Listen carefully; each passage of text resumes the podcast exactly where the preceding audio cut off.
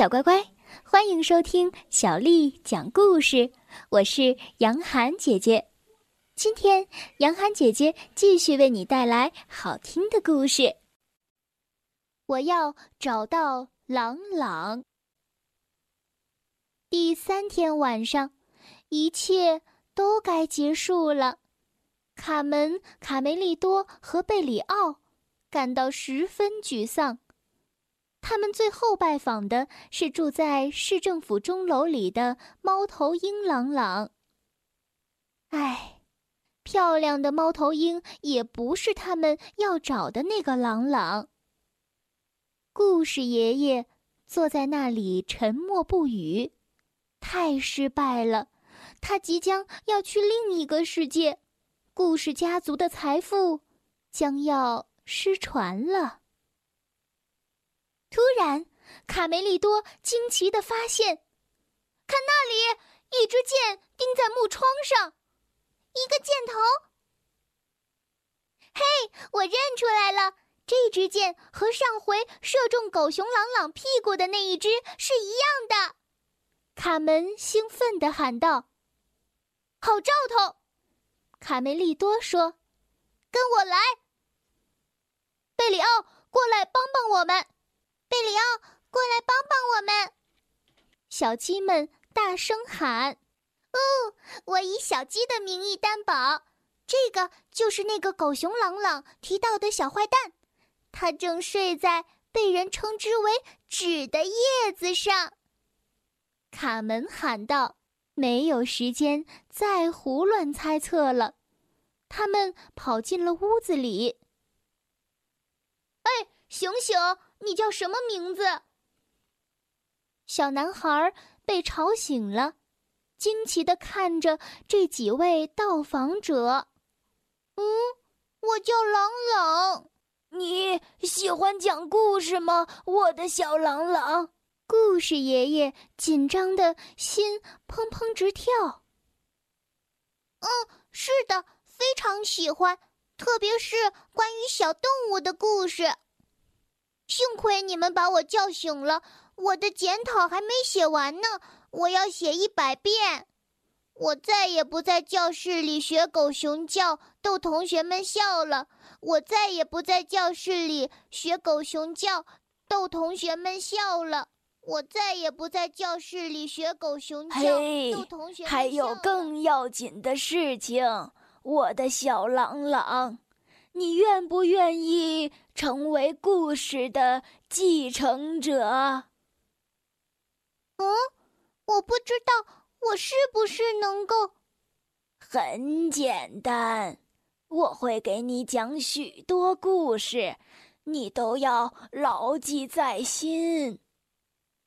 是吗？我愿意试试。故事爷爷太激动了。他高兴地看着眼前这位继承者，清了清嗓子：“ 空的，空的，空的，空的，大的、小的都竖起耳朵吧！空的，空的，空的，空的，我那神奇的口袋打开了。故事马上就要开始了。故事爷爷。”首先给他讲的是《伊索寓言》。嗯，我太喜欢这些故事了。嗯，为了不忘掉这些故事，我决定都写下来。小朗朗兴奋地说：“一直到天亮，故事爷爷讲啊讲啊讲啊，寓言、童话、传说、神话。”像源源不断的泉水一样涌出来。小男孩也很认真，一字不落的记录下了这些故事。刷刷刷刷，鹅毛笔在纸上飞快地写着。任务完成了，卡梅利多、卡门和贝里奥放心的睡着了。一个月以后，让小鸡们激动的时刻又到了。它们全部紧盯着大门。没有什么好奇怪的，因为今天是星期一。星期一将会有。